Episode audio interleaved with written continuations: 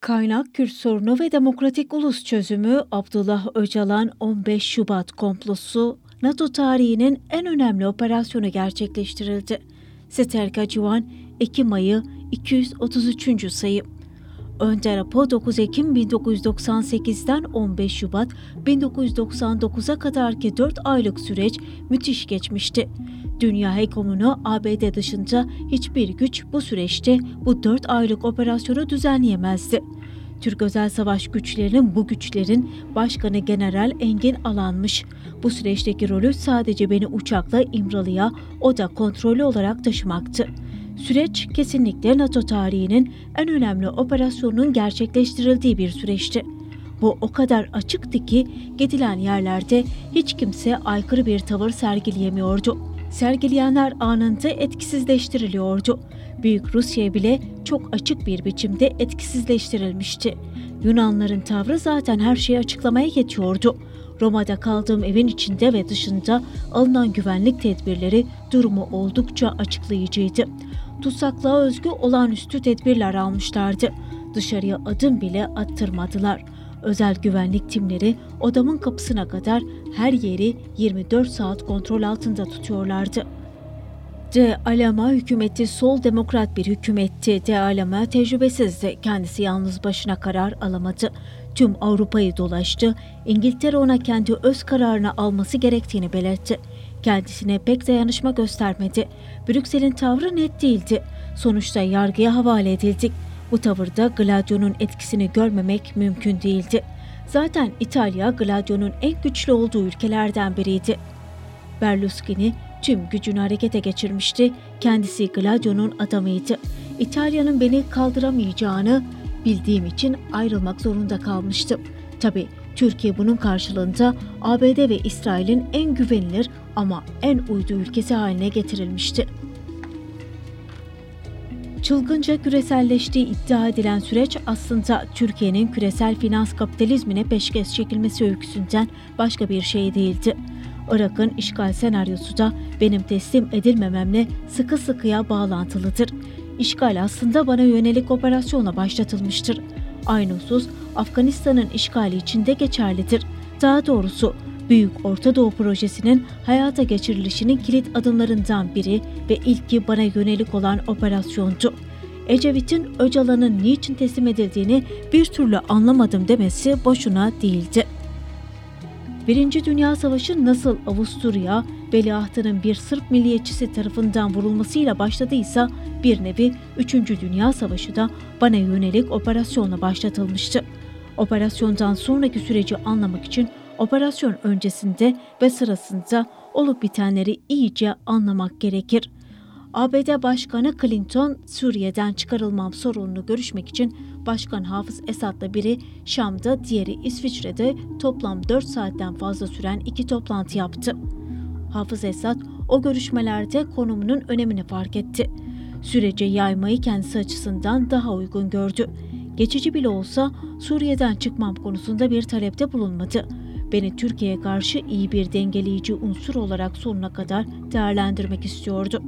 Ben ise Suriye stratejik tavır almaya zorladım. Ama gücüm veya durumum bunu başarmaya el vermiyordu. İran'da olsaydım belki de stratejik bir ittifak geliştirilebilirdi. O konuda da ben İran'a güvenemiyordum. Geleneksel tavırlarından Simko ve Kasımlo cinayetleri ve bunun gibi komplolar Met Kralı Astigyag'ın Harpagos tarafından düşürülüşüne kadar eskiye giden oyunlar çekiniyordum. Clinton ve ilişki içinde olduğu Irak Kürt liderleri Suriye'de bulunmamı kendi stratejik amaçları için uygun görmüyorlardı. Çünkü Kürdistan ve Kürtler giderek kontrollerinden çıkıyordu. İsrail de bu durumdan çok rahatsızdı. Kürdistan'daki gelişmelerin seyri ve Kürtlerin kontrolünün ellerinden çıkması onlar için kabul edilemez bir durumdu. Kürdistan'ı kontrolleri altında tutmak özellikle Irak'la ilgili planları için hayati rol ifade ediyordu. Mutlaka ayrılmam ve bağımsız Kürt kimliğiyle özgürlük çizgisine son vermem dayatılıyordu. Varlık nedenimiz partimiz ve özgürlük çizgisiydi. Bizim varlık nedenimiz ise partimiz ve özgürlük çizgisiydi. ABD ve İngiltere 1925'ten beri Türkiye'ye verdikleri sözü Irak Kürdistan'a dokunmamak şartıyla Türkiye Kürdistan'ı feda etmek tutmak durumundaydılar. Türkiye bu temelde NATO'ya girmiş, kendisiyle bu temelde Kürt sorunu üzerinde anlaşmışlardı. Konumumuz ve stratejimiz geleneksel ve güncel olarak büyük önem arz eden Orta Doğu'daki bu dengeyi ve hegemonyayı tehdit ediyordu. Ya bu hegemonyanın yörengesine girecek ya da tasfiye edilecektik. Türkiye Cumhuriyeti 1925'ten beri bu hegemonik güçlere yaptığı antlaşmaları 1926'da Musul Kerkük konusunda anlaşma, 1952'de NATO'ya giriş, 1958 ve 1996'da İsrail'e yapılan anlaşmalar Kürtleri tarihten silme temelinde kullanmak istiyordu. Laik, milliyetçi, pozitivist ideoloji bu imkanı veriyordu. Cumhuriyet kadrosu buna inandırılmıştı. Bu aslında tarihsel Türk-Kürt ilişkilerinin ruhuna ve ittifakına çok aykırı bir durumdu. Ama İsrail'in kuruluş hesapları nedeniyle sistemin yapamayacağı çılgınlık yok gibiydi. Beyaz Türk gerçeği denilen yapay ideoloji, kadro ve sınıf oluşumu bu temelde inşa edilmişti. Ayrıca PKK bu oluşuma öldürücü darbe vurmuştu. Çünkü Kürt kimliğinin kabulü ve özgürlüğünün tanınması bu oluşumun inkarı anlamına geliyor, en azından bu ölümcül politikaların terk edilmesini gerektiriyordu. İsrail'e yapılan antlaşmalar bu oluşum için hayati anlam ifade eder. Zaten Türk Ulus Devleti Proto-İsrail olarak inşa edilmişti. KDP bağlamında da benzer bir beyaz Kürt oluşumu inşa edilmeye çalışıldı. Aynı merkez hem Türklerde hem Kürtlerde benzer ama aralarında çelişkiler bulunan iki güç yaratmayı varlıkları için ABD ve İngiltere başta olmak üzere Batı'nın Orta Doğu'daki hegemonik çıkarları ve İsrail'in güvenliği için hayati önemde görmekteydiler. Kendilerine bağlı ama aralarında hep problemler olan bu iki güç bağlamında bölgedeki çıkarlarını kollamak son derece akıllıca bir politikaydı. PKK'nın çıkışı tarihsel olduğu kadar güncel gerçekliği de olan bu oyunu bozuyordu.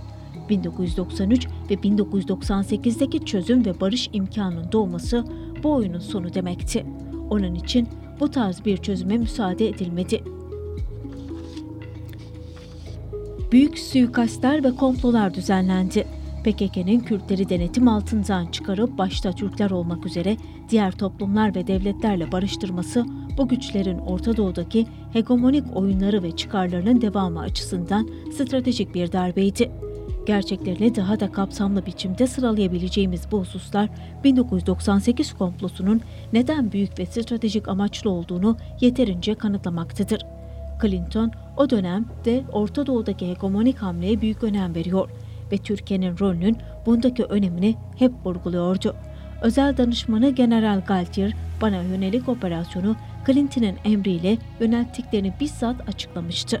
Üçüncü Dünya Savaşı meselesine gelince Irak, Afganistan, Lübnan, Pakistan, Türkiye, Yemen, Somali ve Mısır başta olmak üzere belli başlı ülkelerde olup bitenlerin bilançosunun çoktan birinci ve ikinci Dünya Savaşlarındaki bilançoları birçok yönden aşmış olması bu savaşın gerçekliğinin anlaşılması için yeterlidir.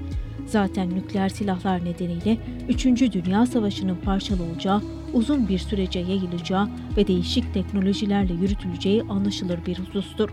NATO'nun son Lisbon zirvesi, ABD'nin İran etrafındaki ablukayı derinleştirmesi, 3. Dünya Savaşı'nın seyri hakkında gereken bilgiyi vermektedir. 3. Dünya Savaşı bir gerçektir ve ağırlıklı, merkezi Orta Doğu coğrafyası ve kültürel ortamdır. Sadece 3. Dünya Savaşı'nın yoğunluk merkezi olan Irak'ta yaşananlar bile buradaki savaşın bir ülke ile ilgili olmadığını, dünya ekonomik güçlerinin çıkarları ve varlığı ile ilgili olduğunu gayet iyi açıklamaktadır. Bu savaş ancak İran'ın tamamen etkisizleştirilmesi, Afganistan ve Irak'ın istikrara kavuşturulması, Çin'in ve Latin Amerika'nın tehdit olmaktan çıkarılmasıyla sonlandırılabilir. Dolayısıyla savaşın daha ortalarındayız. Kesin bir şey söylemek sosyal bilimler açısından doğru olmasa da savaş en az 10 yıllık, NATO'nun son stratejik planları da 10 yıllık bir süreyi öngörmektedir. Bir süre daha devam edebilir. Bazen diplomasi, bazen şiddet yoğunlaşacaktır. Gündeme şiddetli ve kontrollü ekonomik krizlerle müdahale edilecektir. Alanların önceliği değişecek ama şöyle veya böyle savaş komplo olarak birçok alanda cereyan edecektir. Ancak savaşın bu temelde doğası göz önüne getirildiğinde bana yönelik 1998 operasyonunun neden uluslararası çapta yürütüldüğü ve NATO'nun en büyük Gladio operasyonu olduğu daha iyi anlaşılacaktır. Şüphesiz büyük savaşlarda hep hegemonik güçler kazanmazlar. Halklar da çok şey kazanabilirler. Hatta ekonomik güçler sistemsel kaybedebilir, halklar sistemsel kazanabilirler.